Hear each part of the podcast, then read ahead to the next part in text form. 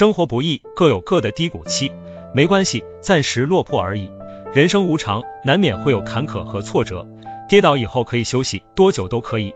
人孰无过？何况平凡的你我，已经难以喘息，暂时放弃没有问题。调整心情，接受目前的处境，熬着熬着，时间是个好东西。麻木了也就那样，休息够了，爬起来，原谅不堪的自己。生而为人，有尊严和责任，生活再残酷，也要踏上砥砺前行之路。放下面子，放过自己，放低姿态，去证明自己。跌倒了还能重来，还有期待就不算失败。让家人看到你在努力，没有一蹶不振，再苦再难也没有放弃。